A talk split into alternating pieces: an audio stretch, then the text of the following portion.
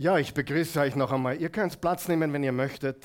Wir haben letzten Sonntag eine neue Serie gestartet mit dem Titel Von Hoffnung überrascht. Und ich behaupte, dass die Hoffnung, die wir haben, dass die Hoffnung, die wir als Christen, als Jesus-Nachfolger haben, dass die überraschend gut ist, dass sie überraschend größer, besser ist, als wir uns überhaupt vorstellen können. Wenn du uns zum ersten Mal heute zuschaust oder zum ersten Mal heute da bist, solltest du drei Dinge über uns wissen, falls der Strom ausfällt oder das Internet nicht mehr geht. Drei Dinge solltest du unbedingt wissen.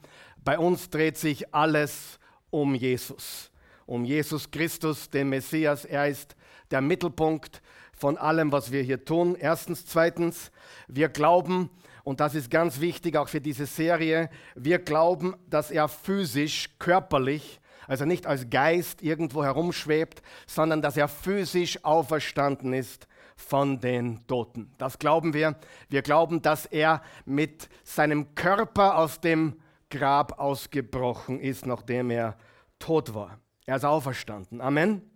Und das Dritte, was wir hier glauben, ist, oder was wir hier tun, was du wissen musst, ist, wir denken biblisch über alles. Wir lieben die Bibel. Wir lieben Gottes Wort. Wir glauben, dass die Bibel Gottes Wort ist. Und letzte Woche, wir haben diese Serie gestartet mit dem Titel, was hat die Auferstehung mit mir zu tun? Und das ist ganz, ganz wichtig, denn so viele Christen, mit denen ich spreche, auch Ungläubige natürlich, aber auch Christen, und das ist tragisch, die wissen nicht, was es bedeutet, welche Hoffnung wir haben und was die Auferstehung für uns bedeutet. Sieh, du musst eines wissen, das, was Jesus getan hat, zeigt uns, was mit uns passieren wird.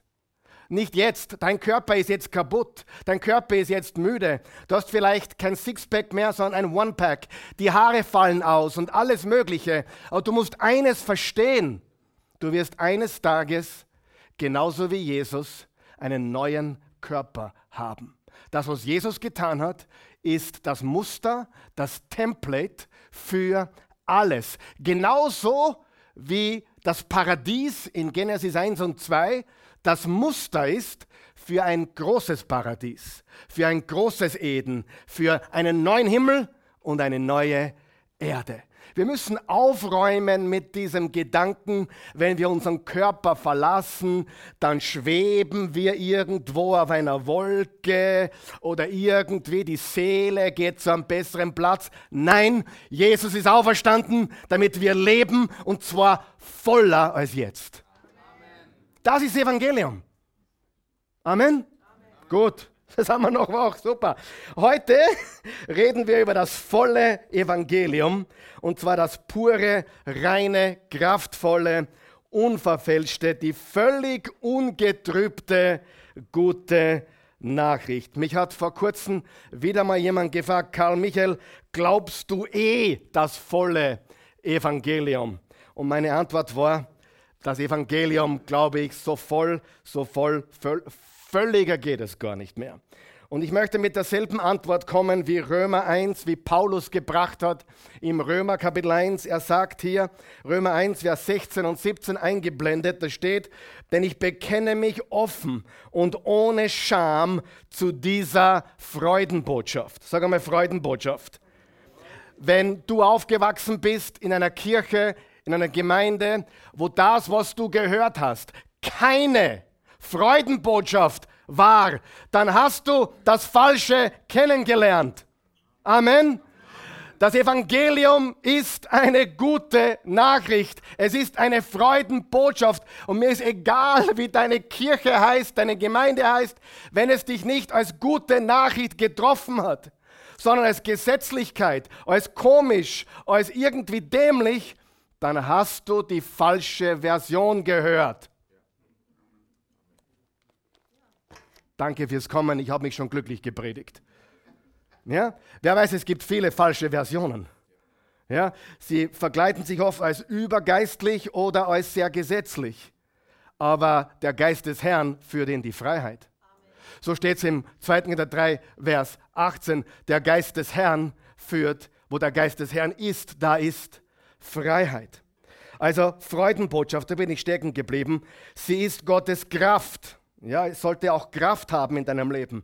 Und rettet jeden, der ihr glaubt und verspricht, dass er nie wieder sündigt.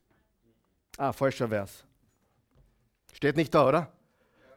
Der glaubt. Oh, ohne Einschränkung, liebe Freunde. Ja? Das gilt für die Juden zuerst und genauso für alle anderen Menschen. Das letzte Mal, wo ich nachgeschaut habe, gehöre ich auch zu allen anderen Menschen. Wer gehört auch zu allen anderen Menschen? Ist da irgendjemand ausgelassen? Niemand. Es inkludiert jeden. Dich, mich und jeden Menschen, den du kennst. Vers 17. Denn im Evangelium zeigt Gott uns seine Gerechtigkeit. Eine Gerechtigkeit, die aus dem Glauben kommt und Menschen zum Glauben führt. Wie es in der Schrift heißt, der Gerechte wird leben, weil er glaubt. In anderen Worten, wir werden nicht gerecht, weil wir bessere Daten tun. Wir werden gerecht, weil wir glauben. Wir werden gerecht, weil wir auf den vertrauen, wie wir heute schon gesungen haben, der für uns am Kreuz die Strafe bezahlt hat und die Sünden getilgt hat und unsere Schuld ins Meer des Vergessens geworfen hat. Halleluja. Freudenbotschaft im Vers 16, Vers 17 Evangelium. Was ist der Unterschied? Keiner. Es ist dasselbe griechische Wort, nämlich Evangelium. Evangelium, Euangelion. Euangelion ist das griechische Wort und bedeutet Freudenbotschaft, bedeutet Gospel oder Evangelium. Es ist die gute Nachricht. Und wir lesen jetzt nochmal 1. Korinther 15, das haben wir letztes Mal gelesen. Wir lesen aber nur die ersten acht Verse. Und dann werde ich euch heute unmissverständlich erklären, was das volle Evangelium ist. 1. Korinther 15, Vers 1. Geschwister, also Brüder und Schwestern, ich möchte euch an das Evangelium erinnern. Wer von euch weiß, manchmal müssen wir erinnert werden. Und einer meiner Aufgaben als Pastor ist, nichts Neues zu predigen, sondern immer wieder an das zu erinnern, was wir gehört haben. Sieh, wenn jemand was Neues predigt, lauf davon. Es gibt nichts Neues. Die Wahrheit ändert sich nicht. Ich bin der Weg, die Wahrheit und das Leben. Wenn das jemals neu klingt, dann bitte lauf. Das Wort Gottes ist nie neu. Es ist so alt wie Gott. Es ist das ewige Wort Gottes. Amen. Und neue Offenbarungen, lauf davon. Neue Erkenntnisse, lauf davon. Der Geist hat mir eine neue Vision gegeben, eines neuen Wortes aus der Bibel. Geh nicht, lauf! Und deswegen sage ich ja, eigentlich müssten Prediger ein Ordenszeichen bekommen. Denn wir müssen jede Woche etwas tun, nämlich wir dürfen nichts erfinden. Wir müssen immer bei der langweiligen Wahrheit bleiben. Versteht ihr, was ich sage?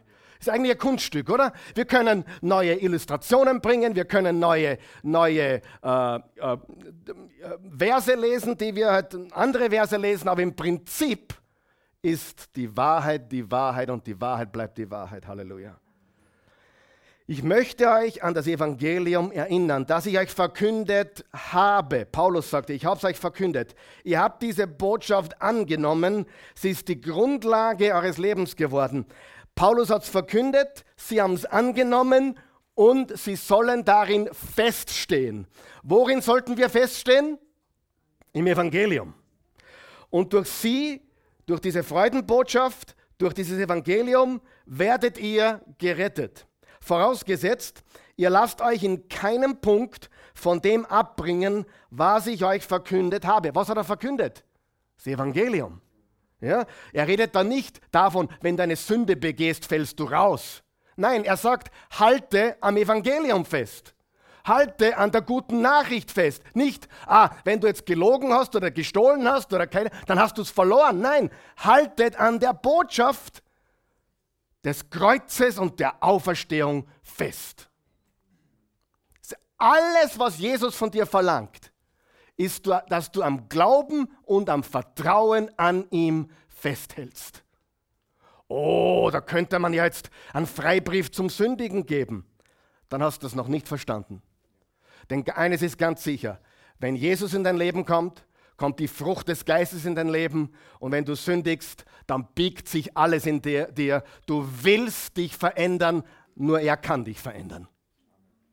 Amen. Ich habe noch nie gesehen, dass ein Gesetz einen Menschen verändert hat. Ehrlich gesagt, ich bin der Typ, gib mir ein Gesetz, ich suche es zu brechen. Wenn auf einer Sitzbank steht, frisch gestrichen, nicht hingreifen, was macht der Karl Michael? Er greift hin. Sie, Gesetze ändern Menschen nicht. Gesetze sind notwendig, um aufzuzeigen, das sind die Linien, das sind die Barrieren, aber eines kann das Gesetz nicht, ein Herz verändern. Deswegen verändert auch das Gefängnis kein Herz oder eine Strafe kein Herz. Ich bin nicht dagegen, das gehört, aber ein Herz kann nur Gott verändern. Und deswegen ist das oberste Gebot nicht tue, tue, tue mehr, sondern liebe den Herrn, deinen Gott von ganzem Herzen, mit all deiner Kraft, mit all deinem Sein, mit allem, was du bist und deinen Nächsten wie dich selbst. Und das passiert nur in einem Menschen, der das Evangelium inhaliert hat. Wenn du das Evangelium inhaliert hast, wirst du, bist du und wirst du ein neuer Mensch. Niemand braucht dir sagen, du, du, du, du darfst nicht, sondern du weißt ganz genau, wie du leben willst. Du willst zur Ehre Gottes leben und zu ihm und zu seinem Lob alleine. Gesetze haben ihren Platz, aber sie ändern Herzen nicht. Und darum ist Gesetzlichkeit nicht der Weg. Ja, das darfst du nicht, das darfst du nicht, sondern liebe Gott und er verändert dich. Halleluja. So, und dann geht es weiter. Er hat es verkündigt, andernfalls wärt ihr vergeblich zum Glauben gekommen. Zu dieser Botschaft, die ich so an euch weitergegeben habe, wie ich selbst sie empfing, gehören folgende entscheidende Punkte. Christus ist in Übereinstimmung mit den Aussagen der Schrift für unsere Sünden gestorben. Da haben wir schon. Der erste wichtige Punkt ist, er ist für unsere Sünden gestorben. In Vers 4 geht es weiter. Er wurde begraben und drei Tage danach hat Gott ihn von den Toten auferweckt. Auch das in, in Übereinstimmung mit der Schrift. Das bedeutet, das Wort Gottes hat angekündigt, bevor es passiert ist, dann ist es passiert und Menschen haben es gesehen. Vers 5, als der Auferstandene hat er sich zunächst Petrus gezeigt und dann dem ganzen Kreis der Zwölf. Bleiben wir da mal kurz stehen. Das Evangelium soweit, er ist gestorben für unsere Sünden, er wurde begraben, er ist auferstanden von den Toten zu unserer Rechtfertigung und er hat sich gezeigt. Das bedeutet, es gibt Zeugen. Das ist kein Märchen, das ist kein Wunschdenken. Christus ist eine geschichtliche Figur, er ist auferstanden von den Toten und dafür gibt es mehr handschriftliche Beweise als dafür, dass Julius Caesar je gelebt hat. Studier Geschichte. Es gibt mehr Beweise für das Leben, den Tod, die Auferstehung Jesu, dass er gesichtet wurde von fast 1000 Menschen nach seiner Auferstehung. Es gibt mehr Beweise dafür, als dass Adolf Hitler 1945 gestorben ist. Weißt du das? Wir reden von Geschichte. Wir reden von Geschichte. Jawohl? Karl Michael ist kein Märchenstundler. Ja? Er liebt das Wort Gottes, weil es Geschichte ist. Vers 6 später zeigte er sich mehr als 500 von seinen Nachfolgern auf einmal. Einige sind inzwischen gestorben. Zu dieser Zeit damals. Es war circa 15, 15 Jahre nach der Auferstehung. Aber die meisten leben noch. Danach zeigte er sich Jakobus und dann allen Aposteln. Als letztem von allen hat er sich auch mir gezeigt, ich war, also Paulus, ich war wie einer, für den es keine Hoffnung mehr gibt, so wenig wie für eine Fehlgeburt. Was sagt Paulus hier? Es gibt Hoffnung für den Hoffnungslosesten. Denke mal an den hoffnungslosen Fall, den du in deiner Umgebung kennst. Für diesen Menschen gibt es Hoffnung für den schlimmsten Kriminellen, für den bösesten Menschen gibt es Hoffnung. Jesus ist für alle Sünden gestorben. Für deine und für die meinen. Und im 1. Timotheus 1 sagt Paulus, ich bin der schlimmste aller Sünder. Und Gott hat mich gerettet und mir Gnade gezeigt als Vorbild für alle anderen Sünder. Und da gehöre ich dazu, wer gehört auch dazu, die ihm folgen würden. Was ist das Evangelium? Frage Nichtgläubige, frage Andersgläubige und du bekommst alle möglichen Antworten. Sie wissen es nicht wirklich. Frage Christen, frage Gläubige, bekennende Jesus-Nachfolger und du bekommst viele verschiedene Antworten. Glaub mir. Viele Christen können das Evangelium nicht auf den Punkt bringen. Ich will jetzt nicht angeben, aber ich sage dir, ich kriege wöchentlich Nachrichten und E-Mails, die ungefähr Folgendes sagen. Karl Michael, ich bin in der Kirche, in der Gemeinde aufgewachsen aber erst jetzt durch die Predigten der Oase bekomme ich Klarheit. Höre ich jede Woche. Jede Woche. Und das sage ich, um anzugeben, ich wundere mich nur. Da sitzen Menschen da, ich kann es beim Namen nennen, auch hier und online, die sagen dann zu mir, jetzt war ich so lange in der Gemeinde, überall, und erst jetzt verstehe ich das Evangelium. Ist das tragisch, oder? Weißt du, einer der wesentlichsten äh, Merkmale, wie du erkennst, dass ein Christ Evangelium nicht ganz kennt. Nicht, ich bin jetzt vorsichtig ist. Hast du schon mal gehört, ich bin von Gott enttäuscht? Das ist ein klares Zeichen, dass der Mensch das Evangelium nicht wirklich kennt. Er mag errettet sein, er mag Jesus kennen, aber Gott enttäuscht nicht. Amen. Das heißt, entweder du hast die Botschaft nicht verstanden oder du hast falsche Erwartungen. Aber wenn du das Evangelium kennst, kann Gott dich nicht enttäuschen. Wie Hiob zusammengebrochen ist, was hat er gesagt? Der Herr sei gelobt, er hat genommen, er hat gegeben, er hat genommen, gepriesen sei der Name des Herrn. Das ist jemand, der Gott kennt. Jemand, der Gott kennt, ist nicht enttäuscht von ihm. Jemand, der Gott kennt, glaubt nicht, er ist dir was schuldig. Jemand, der Gott kennt, weiß, er hat schon so viel mehr für dich getan, als du jemals dir verdient hättest. Halleluja. Ich habe alles erlebt in diesem Leben. Alles. Alles. Glaub mir das. Die dunkelsten Stunden meines Lebens. Und ich, ich sage das nicht, um anzugeben, aber mein erster Blick war nach oben. Er hat gesagt, Jesus, du bist der Sohn Gottes. Ich liebe dich für immer. Menschen, die enttäuscht sind von Gott, darüber werde ich nächsten Sonntag übrigens reden. Menschen, die von Gott enttäuscht sind, haben ein falsches Bild von Gott. Sie kennen ihn nicht. Nicht ganz. Wer ist noch mit mir heute? Weil wenn du Gott kennst, weißt du, dass egal was passiert, denen, die ihn lieben, dient alles zum Besten.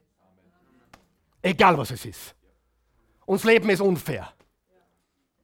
Es gibt Männer, die sind dreckige Hund. Niemand hier in diesem Raum. Es gibt Frauen, die sind untreu. Es gibt Ungerechtigkeit für die Kinder. Wenn jemand sündigt, meistens der Vater im Haus oder andere Menschen, wenn ein Mensch sündigt, dann trifft es auch unschuldige Leute, oder? Können die was dafür? Nein. Das sind die Konsequenzen. Das ist nicht die Strafe Gottes. Es ist nicht die Strafe Gottes. Das sind die Konsequenzen eines freien Willen, der falsch Obbogen ist. Wer kennt die, die, die Entscheidungen oder die, die, den freien Willen eines Menschen, der falsch Obbogen ist? Und wenn zum Beispiel ein Familienvater oder ein Pastor oder irgendjemand in seinem freien Willen, ich darf eine Bank überfallen, ich darf alles machen, Richtig? Ich, ich, ich kann, ich meine, ich bin ein Mensch, ich, ich kann das machen, aber ich würde damit Schaden anrichten, nicht nur für mich, sondern für ein breites Publikum von Menschen und deren Welt vielleicht zusammenbrechen würde, weil sie denken, hey, wenn es der nicht schafft, soll es ich schaffen? Aber Faktum ist, es ist nicht die Strafe Gottes. Gott hat einen freien Willen gegeben. Er liebt uns, er liebt dich und dein Glaube darf niemals abhängen davon, was der da vorne macht oder nicht macht. Und dein Glaube darf niemals ab, äh, abhängen davon, was dein Mann macht, deine Frau macht, ein Kind macht, der Opa macht, ob du missbraucht worden bist oder nicht. So weh das tut, lerne deinen himmlischen Vater kennen. Neulich kam jemand zu mir und sagte, ich weiß nicht, warum ich jetzt darüber rede, es passt gar nicht zur Predigt, oder vielleicht doch, vielleicht muss das jemand hören. Neulich sagte jemand zu mir, ich habe ein ganz großes Problem mich Gott anzuvertrauen, denn ich wurde von meinem Vater so geschädigt und so missbraucht. Und das ist leider, leider kein Einzel, das gibt es weit und breit. Leider. Aber ich sage dir, lerne deinen himmlischen Vater kennen. Wir alle haben Väter, die alles andere als perfekt sind. Amen. Jeder von uns hat einen kaputten Vater. Ich bin auch ein kaputter Vater. Ich bin ein Sünder, errettet durch die Gnade Gottes. Und wir dürfen nicht die Ausrede haben, das ist mir passiert, das ist mir passiert, der hat mir Unrecht getan und deswegen kann ich Gott nicht vertrauen. Ich vertraue ihm erst recht, weil er ganz anders ist. Amen. Das ist ganz, ganz wichtig. Aber es gibt Hoffnung für die Hoffnungslosesten. Was ist das Evangelium? Lass uns das anschauen heute.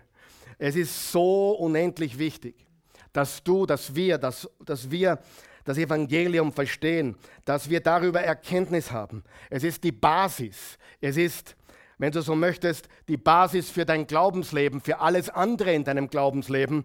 Wenn du das falsche Gottesbild hast, wenn du das Evangelium falsch siehst, dann macht alles andere keinen wirklichen Sinn.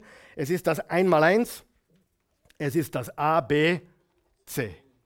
Und ich sage, ich warne dich, die Predigt ist einfach heute. Sehr, sehr einfach. Der erste Punkt, ich habe nur zwei Punkte heute und dann ein paar Zwischenpunkte.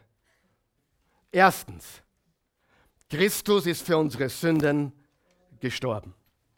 Christus ist für deine und meine Sünden gestorben. Für wie viele?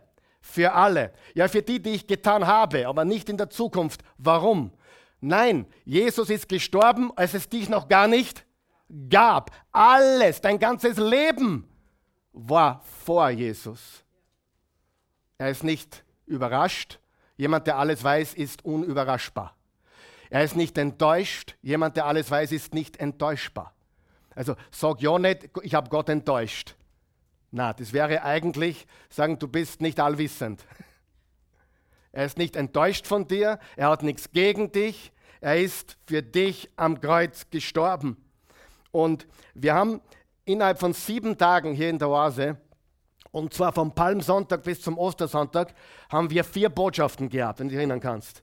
Wir haben in dieser Osterwoche äh, die Botschaft vom Kreuz, also die Botschaft und die Kraft vom Kreuz war der Palmsonntag.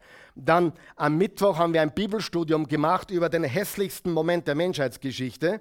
Und dann am, am äh, Karfreitag zwei Räuber und ein Sohn Gottes. Auch du bist ein Räuber und ich bin ein Räuber. Nur der in der Mitte ist der Perfekte. Amen. Nur er. Und die Auferstehungsbotschaft war, wie uns die Auferstehung Hoffnung gibt. Das heißt, das Evangelium betrifft meine Vergangenheit, meine Gegenwart und meine Zukunft. Und alle Sünden, alle Sünden sind von ihm getilgt. Keine einzige ist exkludiert. Keine einzige. Alle sind inkludiert in dem, was Jesus am Kreuz getan hat. Ja? Schau, es ist ja so paradox. Manche sind so gierig, dass Ärger nicht mehr geht. Ist Gier eine Sünde? Nur man sieht es nicht. Nein, man sieht es schon. Aber äh, manche sind so stolz, dass nicht mehr Ärger geht. Manche sind eifersüchtig und neidig, dass nicht mehr Ärger geht. Manche sind so verurteilend und heucheln so sehr, dass nicht mehr Ärger geht. Und der andere schaut Porno. Der, der Heuchler, der Eifer, ihr habt das gelernt, ein Eifersüchtiger, der ist noch nie zu mir gekommen. Pastor, ich muss Buße tun, ich war eifersüchtig. Habe ich noch nie erlebt. Aber Pastor, ich muss Buße tun, ich habe Porno geschaut, habe ich schon Dutzende Male gehört. Aber ich frage mich, was schlimmer ist. Missgunst, dem anderen was Böses wollen. Ja? Oder Gerüchte verbreiten. Trifft eh keinen von euch, oder? Keiner redet über andere Leute. Mach nur ich, oder? Gerüchte verbreiten, liebe Freunde, ist Sünde. Amen. Bin jetzt fast 30 Jahre Pastor. Noch nie ist zu jemand mir, zu mir gekommen, du Pastor, ich muss Buße tun, ich habe Gerüchte verbreitet. Noch nie. Aber ich habe gestohlen, ich habe Ehe gebrochen, ich habe Porno geschaut am laufenden Band. Und ich sage dir, das eine ist Sünde und das andere auch. Amen. Und zu sagen, das eine ist schlimmer wie das andere, das eine kann man nur besser verstecken. Aber Sünde ist Sünde. Und Jesus starb für alle. Hm? Die gute Nachricht, liebe Freunde, schreib's bitte auf, ist Vergebung. Römer 4, Vers 25. Wegen unserer Verfehlungen. Wer hat Verfehlungen im Leben? Wegen unserer Verfehlungen wurde er dahingegeben. Um, und um unseres Freispruchs willen wurde er auferweckt. Sünder brauchen einen Retter. Nun auch nicht. John Newton, das ist der, der Komponist des so weltberühmten Liedes Amazing Grace, schon gehört? Hat Folgendes gesagt. Ich glaube, es wird eingeblendet. Ich habe in meinem Leben zwei wichtige Dinge gelernt. Dass ich ein großer Sünder bin und dass Christus ein noch größerer Retter ist. Jetzt könnte man heimgehen, oder? Das ist es. Verstehst du das? Verstehst du, dass du ein großer Sünder bist? Viele Österreicher verstehen das nicht. Viele Österreicher glauben, und die Rumänen auch, alle anderen, die, aber die Österreicher sind Spezialisten in der Selbstgerechtigkeit. Die Österreicher, ich bin eh gut, bin eh brav, mein Garten ist frisch gemäht, der Zaun ist gerade. Passige Nachbarn, ich hasse solche Nachbarn. Wer weiß, na spannend. weißt du, was ich meine? Boah, bei dem ist alles perfekt, bei uns geht es drunter und drüber, bei dem ist alles perfekt und dann schaut er um noch, weil unsere Hecke falsch geschnitten ist. Das bocke ich nicht. Das sind unsere österreichischen und Jesus sagt, liebt sie, denn sie wissen nicht, was sie tun. Na gut, ähm, ich will damit nur sagen, du musst verstehen, dass du ein großer Sünder bist und dann verstehst du auch, dass Christus ein noch größerer Retter ist. Und das ist Evangelium. Und die Kirche ist voll von Selbstgerechtigkeit. Einer besser wie der andere. Einer heiliger wie der andere. Apostelgeschichte 13, da hat Paulus gepredigt in Antiochia in Pisidien. Da werden wir in ein paar Tagen sein übrigens, Ludwig. Wir werden dort sein, am Donnerstag, glaube ich, wo das stattgefunden hat. Antiochia in Pisidien. Und Paulus predigt das ganze Evangelium und er sagt, ihr sollt deshalb wissen, Brüder, durch diesen Jesus, was sollen wir wissen, Paulus? Durch diesen Jesus wird euch Vergebung der Sünden angeboten. Was heißt angeboten? Du kannst das nehmen oder nicht. Angeboten. Das Gesetz des Mose konnte euch nicht von ihnen freisprechen. Durch Jesus aber ist das möglich. Jeder, der an ihn glaubt. Wie viele? Jeder, der an ihn glaubt. Sagen wir das gemeinsam. Jeder, der an ihn glaubt, wird von aller Schuld freigesprochen. Wer von euch möchte darüber mit Paulus diskutieren? Niemand, oder? Das nehmen wir, oder? Es ist die Wahrheit. Das Evangelium ist Vergebung der Sünden. Und wenn dich das nicht glücklich macht, dann weißt du nicht, dass du ein großer Sünder bist. Und du weißt auch nicht, dass du einen größeren Retter hast. Freigesprochen. Gerechtigkeit, Rechtfertigung durch den Glauben. Er macht uns gerecht. Also dieser Punkt, die gute Nachricht ist Vergebung. Der zweite Punkt, es wird noch besser. Sag mal besser. Die gute Nachricht ist nicht nur Vergebung, sondern Rechtfertigung. Was heißt Rechtfertigung? Rechtfertigung heißt, du bist freigesprochen. Im 2. Korinther 5, Vers 21 da sagt auch der liebe Paulus über oder zu den Korinthern, denn der von keiner Sünde wusste, wer ist es? Jesus. Hat er für uns zur Sünde gemacht. Wo? Am Kreuz. Damit wir in ihm zur Gerechtigkeit Gottes würden. Mit anderen Worten, Gerechtigkeit tust du nicht, Gerechtigkeit wirst du sollten wir auch Gerechtigkeit tun. Das ist die Frucht, weil wir Gerechtigkeit sind. Ein Apfelbaum bringt was? Äpfel. Langsam, damit es jeder versteht. Ein Birnenbaum bringt Birnen. Ein Mensch, der in Christus ist, da ist bald, bald, es dauert nur ein bisschen bei manchen von uns, bei mir zumindest, ist bald kein Unterschied mehr zu erkennen zwischen Jesus und ihr oder ihm. Wir werden Jesus ähnlicher. Warum?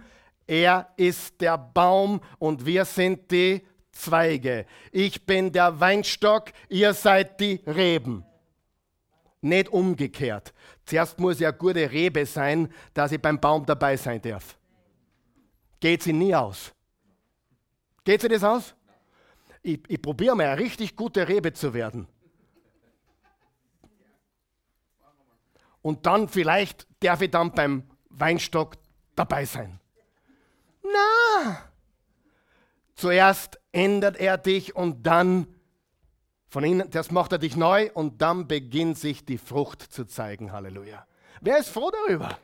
Das nimmt dir den, den Druck und die Gesetzlichkeit und doch beginnst du mehr zu leben wie er. Im Römer 3 lesen wir da ein paar Verse, auch von Paulus. Verse 21 bis 26.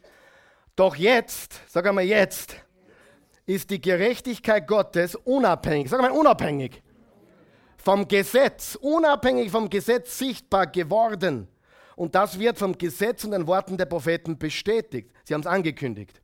Es ist die Gerechtigkeit Gottes, die durch den Glauben an Jesus geschenkt, unterstreicht ihr bitte, geschenkt.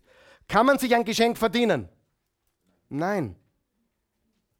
Wird uns allen zugutekommen, die glauben. Wie viele? Alle, die was? Glauben. Glauben. Da gibt es keinen Unterschied. Da gibt es keinen Unterschied zwischen dem Mörder, der im Todestrakt sitzt, und dem Pastor, der jeden Sonntag predigt. Nein, es gibt keinen.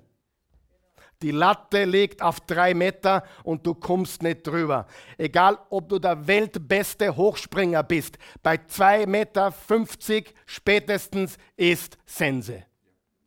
Und wenn die Latte bei 2,55 liegen würde und der Weltrekord liegt bei 2,49, du kommst nicht drüber. Die Latte fällt. Stimmt's? Und die Latte fällt bei uns allen. Bei jedem von uns. Egal, wie du heißt oder wer du bist oder was du getan hast. Da gibt es keinen Unterschied und der nächste Vers macht es ganz klar, denn alle haben gesündigt. Wie viele haben gesündigt? Und die Herrlichkeit Gottes verloren. Weißt du, die erbärmlichsten Menschen auf dieser Welt sind Menschen, für was brauche ich einen Retter? Ich bin eher ein guter Mensch. Brauche keinen Gott, ich bin eher ein guter Mensch. Ich. Au. Das tut weh. Das tut viel mehr weh, wie wenn jemand zu mir ins Büro kommt. Karl Michael, du hast keine Ahnung, was ich getan habe. Sitz dir her, lass uns drüber reden. Was hast du denn da? Das, das, das, das und das, okay? Tut es dir leid? Ja, es tut mir so leid. Bitten wir den Herrn um Vergebung. Er vergibt dir sofort. Und dann bitten wir ihn, dass er dir die Kraft gibt, ein neues Leben zu führen. Amen. Das ist unsere Botschaft. Nicht, ich bin so gut und so weiter. Alle haben gesündigt und die Herrlichkeit Gottes verloren. Doch werden sie ohne eigenes Zutun durch seine Gnade gerecht gesprochen. Gerecht gesprochen. Das geschieht aufgrund der Erlösung, die in Christus Jesus Wirklichkeit geworden ist. Ihn hat Gott als Sühnopfer, als unser Sühnopfer, öffentlich dargestellt, am Kreuz natürlich. Durch sein vergossenes Blut ist die Sühne vollzogen worden und durch den Glauben kommt sie uns zugute. Immer wieder Glauben. Glauben durch, an das Sühnopfer, an das Kreuz, Glauben. Und heute beweist er seine Gerechtigkeit dadurch, dass er den für gerecht erklärt. Wen erklärt er für gerecht? Der aus dem Glauben an Jesus lebt. Jetzt haben wir, das Evangelium ist Vergebung. Sagen wir es gemeinsam. Vergebung. Zweitens, das Evangelium ist Rechtfertigung. Ja? Vergebung und Rechtfertigung. Und das dritte ist, die gute Nachricht ist keine Verdammnis. Weißt du, hör mir jetzt ganz gut zu, bitte. Schuldgefühle, Schamgefühle, Verdammnisgefühle, sich selber zu prügeln für eine Sünde ist ein Werkzeug des Teufels. Er will dich dort halten. Natürlich will er dich auch in der Sünde halten. Er will dich gefangen halten. Und er ist nicht dumm. Zuerst sagt er, geh, mach's. Macht eh jeder. Vor allem, es ist eh nicht so schlimm. Jeder geht heute fremd. Das ist ja, das ist, gehört ja schon fast zum guten Ton heute. So kommt er. Richtig?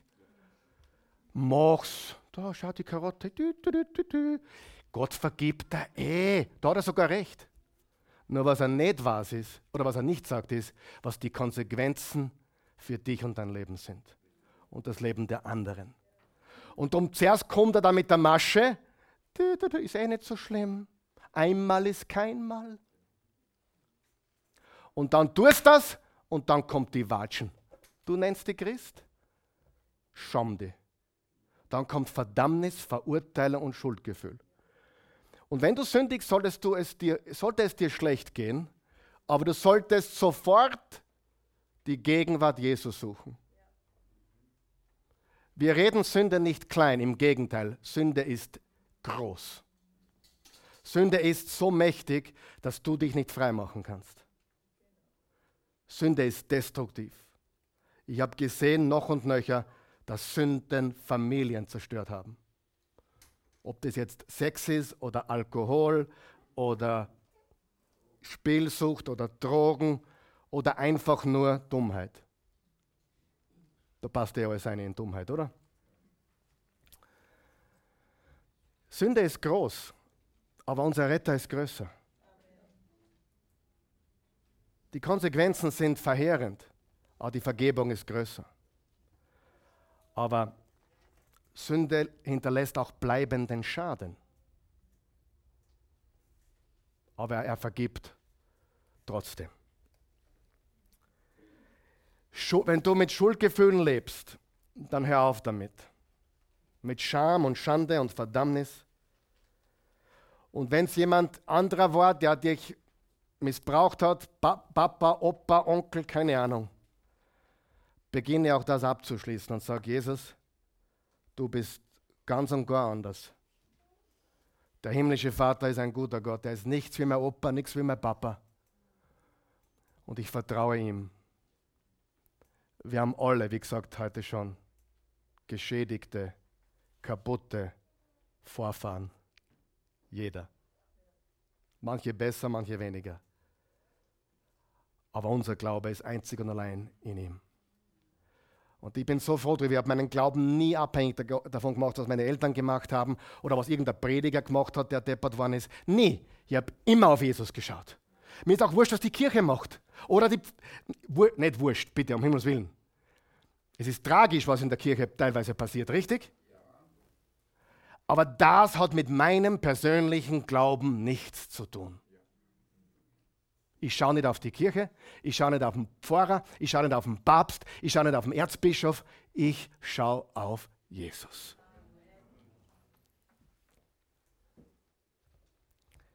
Die gute Nachricht ist Vergebung und sie ist Rechtfertigung und sie ist keine Verdammnis. Im, Römer 8 steht, Vers 1, so gibt es nun keine Verdammnis für die, die in Christus Jesus sind. Wie viel Verdammnis für die, die in Christus sind? keine. Galater 2, Vers 16 und abwärts. Weil wir aber wissen, dass ein Mensch nicht dadurch gerecht wird, dass er tut, was im Gesetz geschrieben steht, sondern durch den Glauben an Christus, an Jesus Christus, sind auch wir zum Glauben an Christus Jesus gekommen. Damit wir aus dem Glauben an Christus gerecht würden und nicht dadurch, dass wir tun, was im Gesetz geschrieben steht. Denn durch das Tun dessen, was im Gesetz geschrieben steht, wird kein Mensch gerecht werden. Schuldig mache ich mich dann, wenn ich wieder aufrichte, was ich abgerissen habe. Das waren Leute, die zum Glauben gekommen sind, haben Jesus kennengelernt und dann haben sie gesagt, ja, okay, diese Nachricht ist viel zu gut. Wir müssen wieder Gesetze einführen. Weil sonst könnten uns die Leute abspenstig werden. Was der, wenn wir jetzt nicht wieder Gesetze einführen. Wenn wir nicht zum Judentum zurückgehen. Und Paulus sagt, es geht gar nicht. Das geht gar nicht. Es gibt nur eine Message, einen, eine Botschaft und die heißt Rechtfertigung durch den Glauben. Sagen wir es gemeinsam. Rechtfertigung durch den Glauben. Wenn man vor Gericht sagen würde, du bist verurteilt, dann weiß jeder, was das heißt, oder? Das Gegenteil von du bist verurteilt ist, du bist freigesprochen. Das biblische Wort dafür ist Rechtfertigung. Das biblische Wort dafür ist Gerechtigkeit. Rechtfertigung ist das Gegenteil von Verurteilung und biblisch, das biblische Wort ist Verdammnis. Also entweder du bist schuldig oder nicht mehr schuldig. Du bist ungerecht oder gerecht. Du bist verloren oder gerettet. Aber aus eigener Kraft kommst du nicht raus. Unser himmlischer Vater erklärt uns durch und in Christus für nicht schuldig. Du bist nicht schuldig. Wenn du Christus vertraust, wenn du zu ihm kommst mit deinem Leben. Aber es muss angenommen werden. Im Johannes 1 steht, er kam in sein Eigentum, aber sein eigenes Volk wollte nichts von ihm wissen. Das ist ein Problem. Doch allen, die ihn aufnahmen, gab er das Recht, Kinder Gottes zu werden. Das sind die, die an seinen Namen glauben. Das haben wir. Ich versuche nicht gerecht zu werden. Ich versuche nicht Vergebung zu verdienen. Ich weiß, ich habe Vergebung. Ich weiß, ich bin gerechtfertigt. Ich weiß, es gibt keine Verdammnis mehr für mich, weil ich in Jesus Christus bin. Ich weiß, ich bin ein großer Sünder, aber ich weiß, mein Retter ist größer. Amen. Versteht es jeder?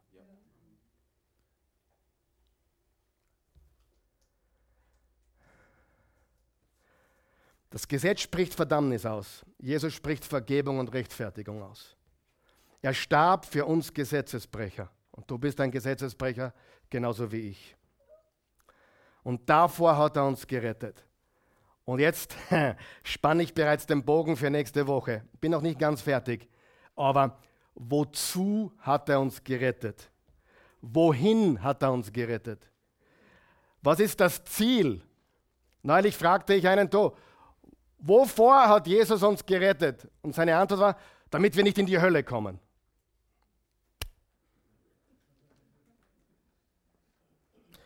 Ich werde eine Botschaft über die Hölle machen. Ist das okay? Ist die Hölle ein echter Ort? Ja. Aber Jesus hat uns nicht gerettet, nur damit wir nicht in die Hölle kommen. Er hat uns errettet zu neuem Leben. Er, hat, er ist gestorben, nicht damit Menschen nicht mehr in die Hölle kommen. Er ist gestorben, damit das Paradies wiederhergestellt wird. Genesis 1 und 2. Offenbarung 21 und 22. Paradies, neuer Himmel, neue Erde. Was ist das Ziel? Dass wir einmal mit ihm leben und herrschen auf einem neuen Himmel und neuen Erde. Menschen, die nur die Hölle sehen, die sehen einen winzigen Teil. Ist es schrecklich, wenn man ohne Gott stirbt, ohne Jesus stirbt? Ist es schrecklich, wenn man ihn mit Füßen tritt und die Gnade Gottes nicht annimmt? Ja, die Bibel spricht von einem Ort, wo man für immer von Gott getrennt ist.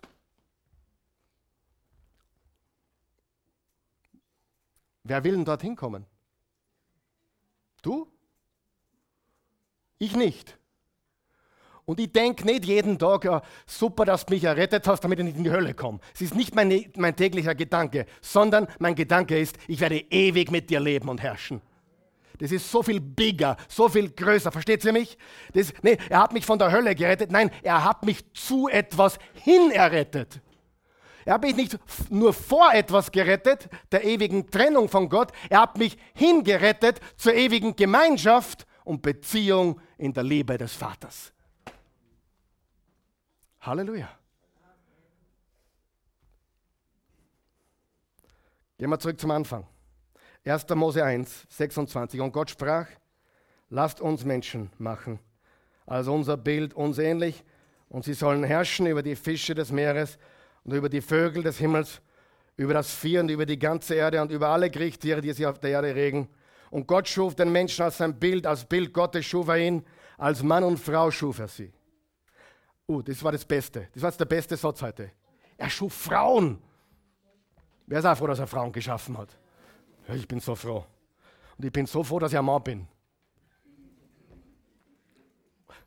Weil wenn ich kein Mann war, dürfte mich die Frau, nein, das ist ein anderer Gedanke, nicht interessieren, wollte ich sagen. Wer weiß, dass Gott alle Menschen liebt? Wir lieben sie alle. Und Jesus liebt sie alle. Oder?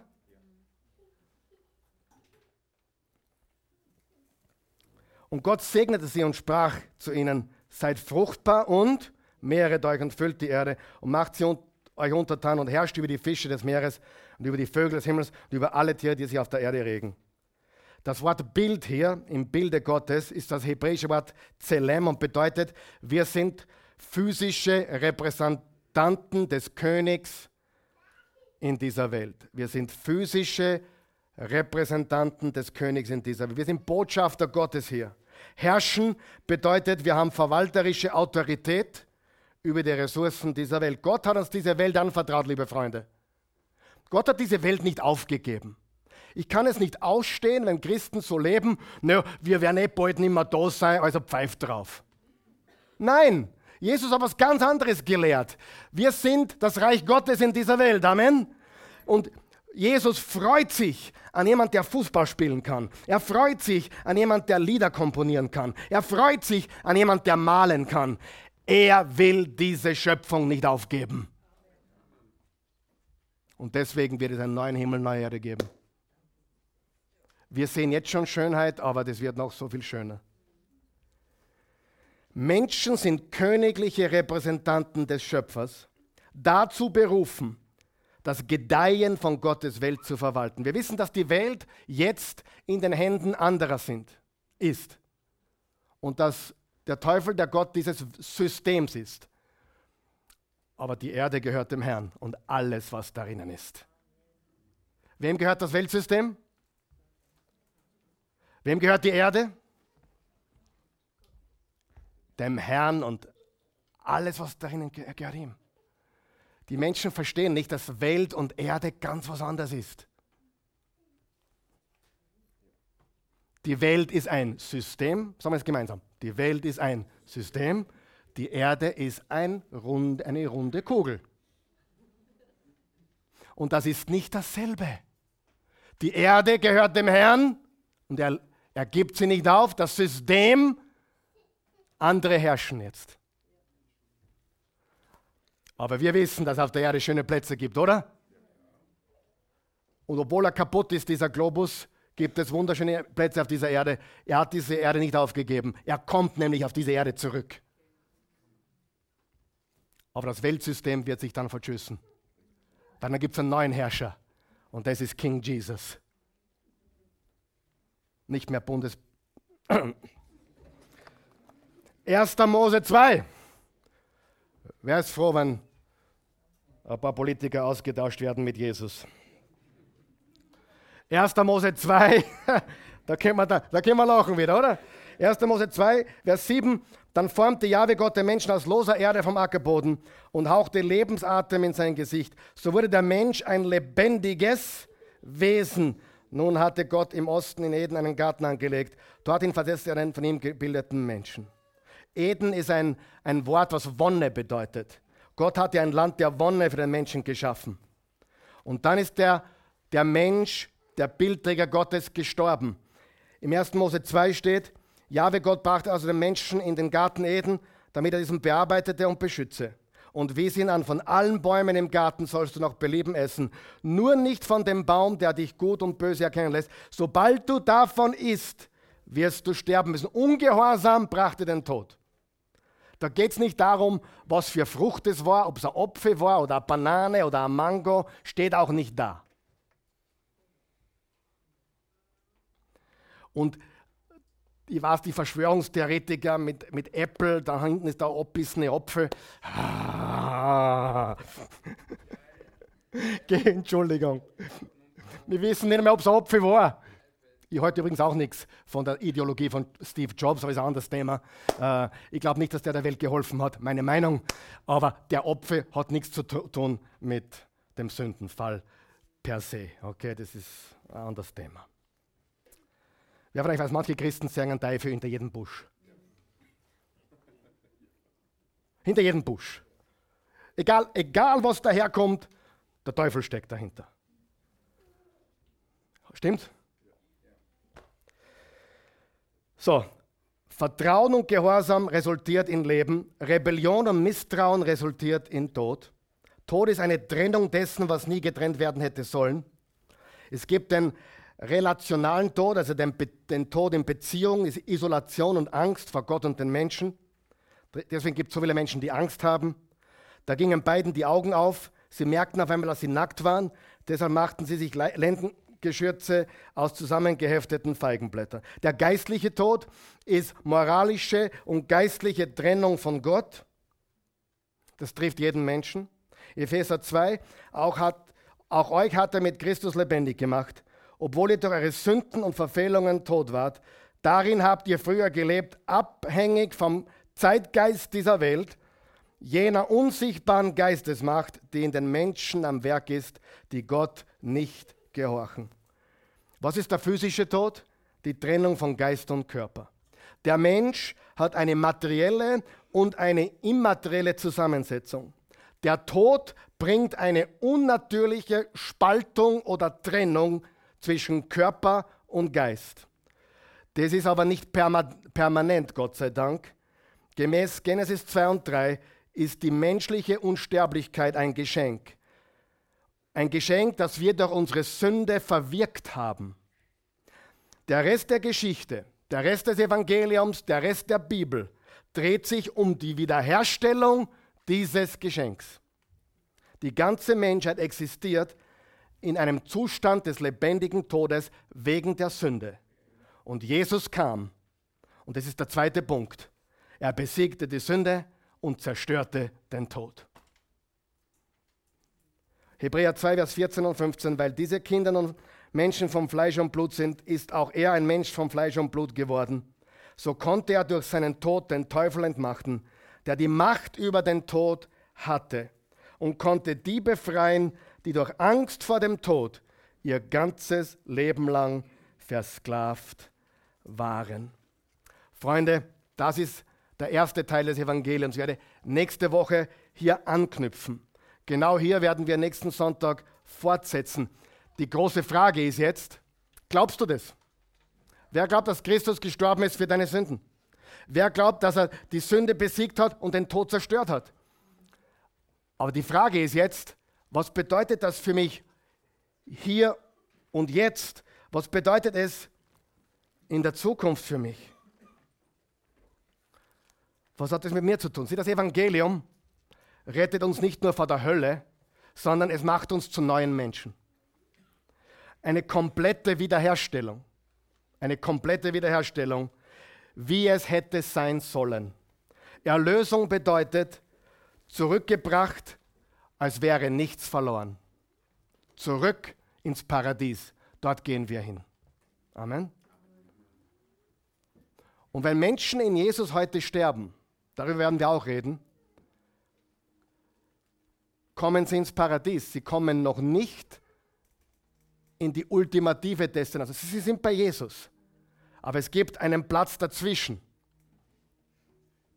Einen Haltungsort sozusagen wo uns nichts fehlt. Aber das Endziel ist, wir werden mit ihm herrschen auf einem neuen Himmel, einer neuen Erde in aller Ewigkeit.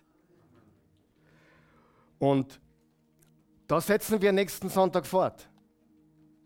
Und ich werde nächsten Sonntag extra herfliegen. Ich bin jetzt zehn Tage in der Türkei, zwölf Tage in der Türkei mit einer Gruppe.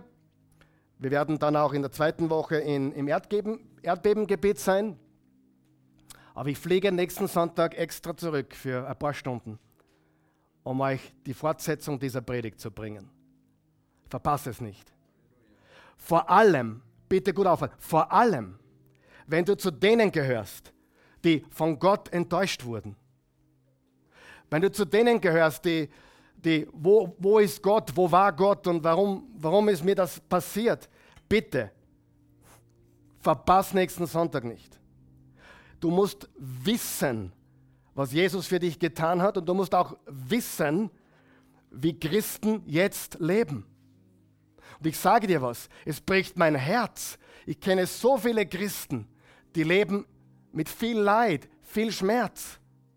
Und nirgendwo in der Bibel steht, dass, weil wir an Jesus glauben, das an uns vorübergeht oder vorbeigeht. Du glaubst was Falsches. Das ist normal.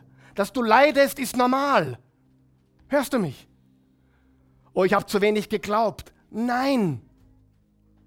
Ich bin so froh, dass es nicht ab. Oh, ich muss mehr glauben. Wenn ich mehr glauben würde, dann, dann wäre mein Leben anders gelaufen. Das stimmt nicht. Lies die Bibel, es hat die besten Leute getroffen mit den schrecklichsten Dingen. Amen. Ich war lange gefangen in einem Evangelium, wo man Gott um die Wette geglaubt hat. Ich kann mich erinnern, ich war in der, in, in der Bibelschule und der eine hat gesagt, ich glaube Gott jetzt für einen neuen BMW. Und der andere sagt, ich glaube jetzt Gott für einen neuen, keine Ahnung, Cadillac. Die haben um die Wette geglaubt. Drei Jahre später sind sie immer noch mit der hinnigen Karren herumgefahren. Weil das Evangelium damit nichts zu tun hat. Haben wir das verstanden? Das ist ein Wohlstandsevangelium. Das ist ein benenne es und bekomme es Evangelium. Die glücklichsten Menschen, die ich in meinem Leben kennengelernt habe, waren Menschen, die verstanden haben, ich leide mit Würde, ich mache das, ich bin ein Überwinder, ich siege, obwohl so viel in meinem Leben kaputt ist. Er gibt mir den Sieg und die Freude und den Frieden und die Kraft zu leben. Egal was, ich bin nicht von Gott enttäuscht. Warum nicht? Weil er schon alles für mich getan hat. Du brauchst echte Evangelium. Nicht ein Evangelium, wo dir versprochen wird, Zeichen und Wunder. Macht Gott Zeichen und Wunder? Yes. Aber nicht auf Knopfdruck. Und nicht, weil du mehr glaubst oder nicht, sondern Gott wirkt, wie er will. Und wenn wir wirklich ihm vertrauen, ist es, dein Wille geschehe. Wie im Himmel, so auf Erden. Amen. Gott ist kein Cola-Automat. Die besten Christen, die ich kennengelernt habe, vor zwei Wochen, na, vor zwei Monaten ist ein sehr guter Bekannter gestorben. Ein Mann Gottes mit 60 unheilbar krank an Krebs. Wie der die letzten vier Wochen gelebt hat, hat der ganzen Welt gezeigt, die ihn kannten. Er liebt Jesus, er hat keine Furcht vor dem Tod. Er ist gestorben, er wurde nicht geheilt. Aber wisst ihr was? Jetzt ist er geheilt. Das Leben, was Gott uns gegeben hat, das Evangelium ist kein Knopfdrücken, glaub mehr, tu mehr, sondern ich vertraue dir alleine.